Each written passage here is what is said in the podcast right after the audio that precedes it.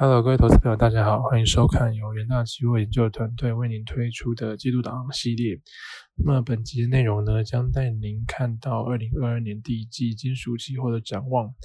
那本次的内容呢，包含说这个主要是针对黄金跟铜这两个交易量比较大的金属商品的一个看法。那预期在第一季都会呈现一个波动放大的状态。那首先在第二页可以看到，这个是本次这个内容的一个大纲哦。那在黄金的部分，主要是会呈现升息预期对抗通膨威胁的一个情形。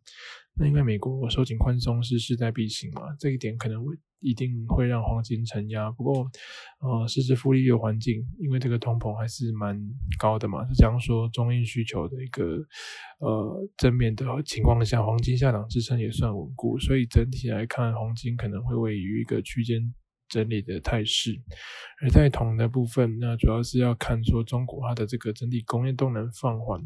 哦，是不是会持续？那它的相应的一些刺激措施推出的情况之下，是不是能有效推动他们的一个经济动能回升？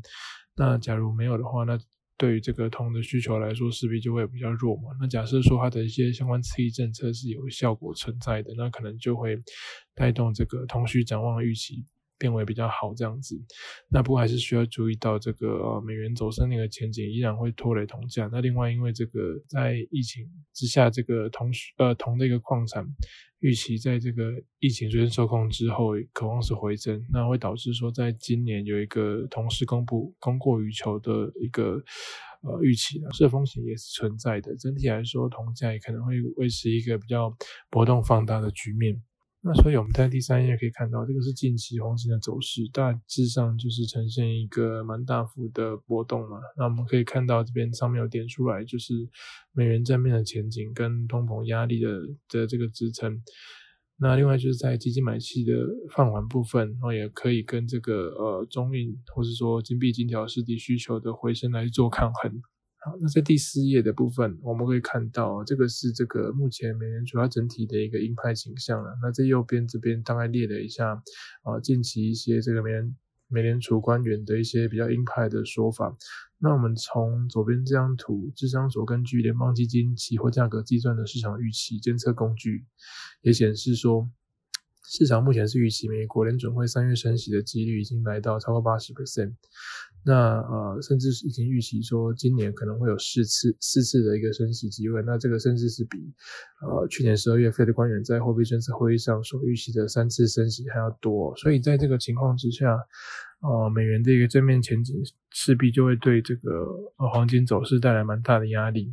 那所以在这个升息的预期之下，我们可以看到在这个黄金 ETF 买气的部分也是呈现一个比较萎靡的状态，包含在第五页的右下图。这个二零二一年全球黄金的 ETF 持仓是累计减少一百七十三点三吨，那其中这个美元市场是主要的一个卖压来源，那因为就是受到这个升息预期的影响嘛，呃，就像刚刚提到的，这个多数美国联总会官员是预期说今年跟明年都。至少会有三次的升息，那所以这个也连带导致说，在左边这张图，全球最大的一个黄金基金 Spider 的部分持有量目前是降到大概九百八十吨左右，那是比二零二零年的一个峰值还下滑将近二十四 percent。好，那不过这个在这个升息的背景之下，其实黄金的支撑都还是蛮强劲的，最主要就是在于这个抗通膨的需求，就像我们第六页提到的。啊，左边这张图是这个美国目前的一个 CPI 跟 PPI 的走势，可以看到说，这目前啊，它的通膨整体来说都还是居高不下，那也增强了黄金作为对冲通膨工具的一个吸引力嘛。那我们从右边这张图也可以发现说，其实过去在高通膨时期，这个商品通常虽然说是用于多样化，但是这个黄金因为抗通膨的需求表现是更好，而在低通膨低通膨的一个时期。大众商品的名目报酬则是会呈现负值，因为经济状况不好嘛。但是黄金它这时候又有发挥它避险工具的一个功能，它的报酬也是啊相对来说比较正面的。所以说，在这个通膨环境之下，其实都会呃蛮有利黄金的一个需求。那也是因为在这个高通膨的一个状态之下，我们可以看到在第七页第呃右边这张图，这个美国公债实质殖利率目前还是处于负值的领域。那这可以代表说。目前你持有黄金几乎是没有机会成本的，那也会更加吸引说这个投资人使用黄金来分散风险的一个投资买期。那另外呃讲到避险，那我们就要看一下目前的这个。全球的一个经济展望嘛，那世界银行最新公布的一个全球经济展望报告中，是又调降了美国、欧元区跟中国的经济成长预估。那最主要的原因是因为债务偏高，所得不均加剧，可能会对发达经济体的复苏构成威胁。那目前是把二零二年全球经济成长率从二零二一年的五点五 percent，然后可能会降到四点一 percent。那二零二三年还会进一步萎缩到三点二 percent。那主要的原因就是因为这个之前累积的一个需求慢慢的消化掉了。那另外就是在各国政府解除疫情之后，啊，为了解除疫情提供的大规模财政跟货币援助，慢慢的一个收回。那可能会让整体的一个经济动能放缓，那所以在这样的一个情况之下，黄金的避险需求可能就会变成呃支撑黄金走势的一个蛮重要的因素。那另外在这个实体需求部分，我们也可以看到在第九页，印度这个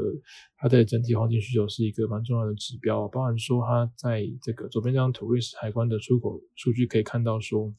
去年一到十一月的印度黄金出口量，然后瑞士出口到印度的黄金量大概是年增十三点六 percent，那所以也让这个呃印度一直是瑞士黄金出口的第一大市场。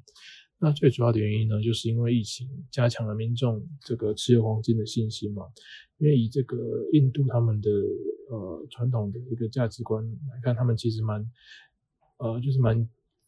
依靠这个黄金来作为这个抵押。贷款的一个工具了，那在疫情逐渐降温之后，整体经济动能的改善，也渴望进一步提升整体黄金的消费信心。那再加上说，这个之前呃，因为他们这个婚礼旺季受到疫情影响，有一些递延的需求的浮现，那也会让印度在今年的一个整体黄金需求预期都会呃进一步的一个改善，那势必就会对整体金价带来蛮大的支撑。啊，不过我们还是需要注意到，整个美国的升息前景一定会对呃黄金市场带来一定的干扰了。那目前这个呃，像我刚刚提到的费德释出的这个利率点阵图也显示说，大多数的官员都预期说，今年跟明年可能都至少会升息三次嘛。那配合说整体的一个呃缩减购债的一个速度加快。那所以目前应该没有人会太看空美元的在后市的一个表现。那对于这个黄金来说，就是有一个蛮大的风险。好，那所以整体来看，即便因为近期美国联准会的鹰派基调加速市场升息的预期，导致说这个黄金上涨有一些压力存在，但是因为疫情延烧的一个关系，啊，导致说避险需求的增加，再加上说通膨居高不下，还是提供黄金一些避险保值的诱因。再配合到这个呃中国春节旺季来临，还有印度的一个地缘需求的回升，整体实体买气的加持，啊还是提供黄金蛮大的一个支撑力道，所以预期第一季黄金的一个波动可能会呈现一个比较放大的状况。那接着再来看到铜的部分哦，铜其实在近期也是呈现一个呃大幅震荡的走势。那最主要也是因为这个中国需求还是有一些疑虑存在，但是在他们需求可能比较弱的情况之下，啊，那个官方也开始出手来，希望说有一些这个宽松政策的推出，让整体需整体经济动能有一个回升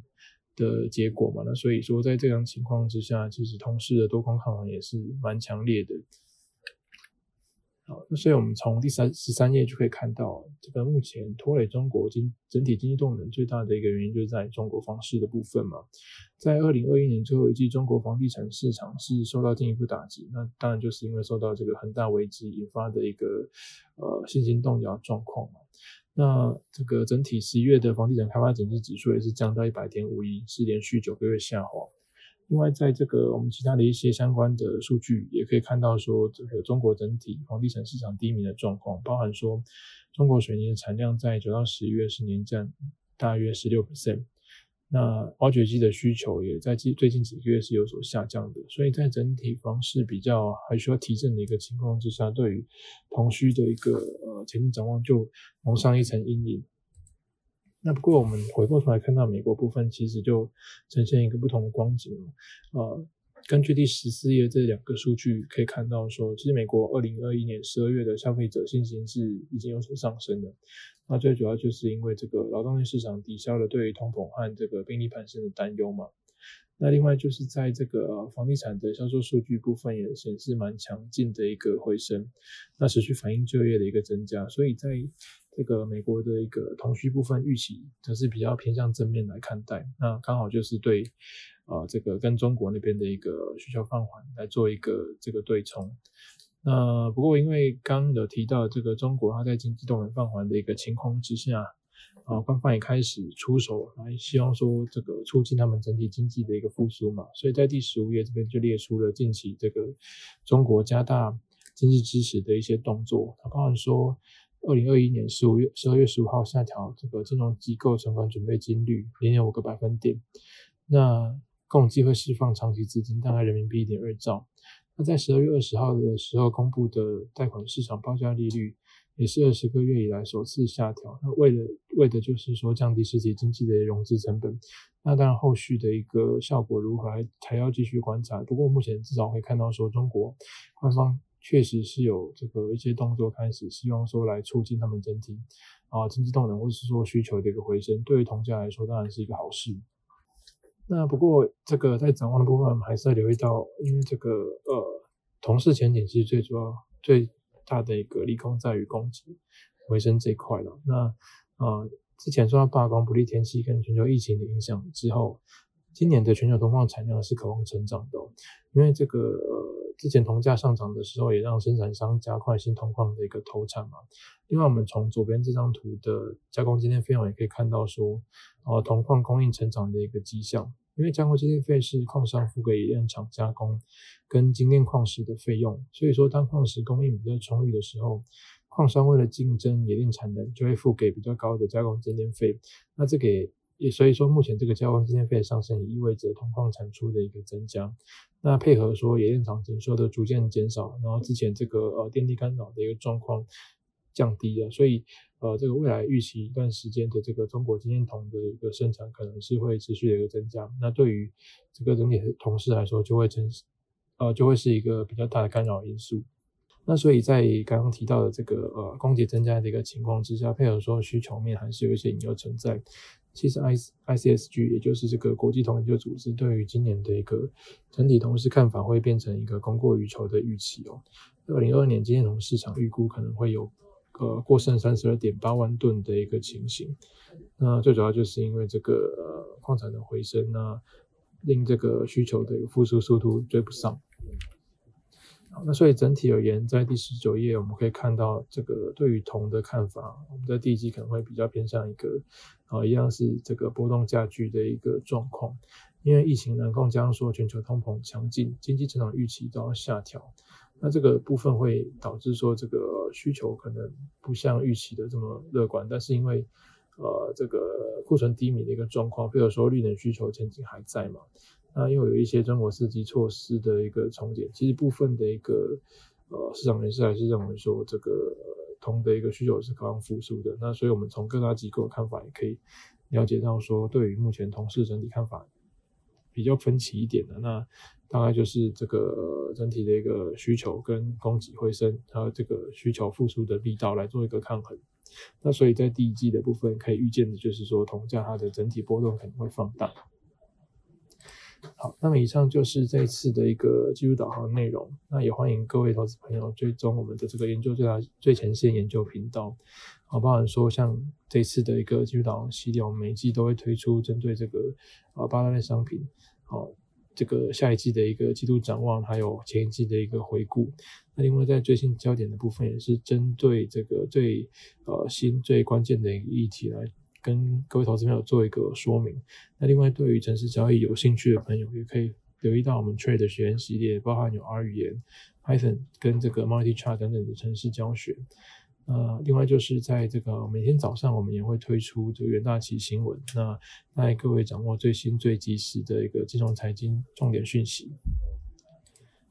好，那么以上就是这一次的一个节目内容，谢谢各位的收看，那我们下次的技术导航再见，拜拜。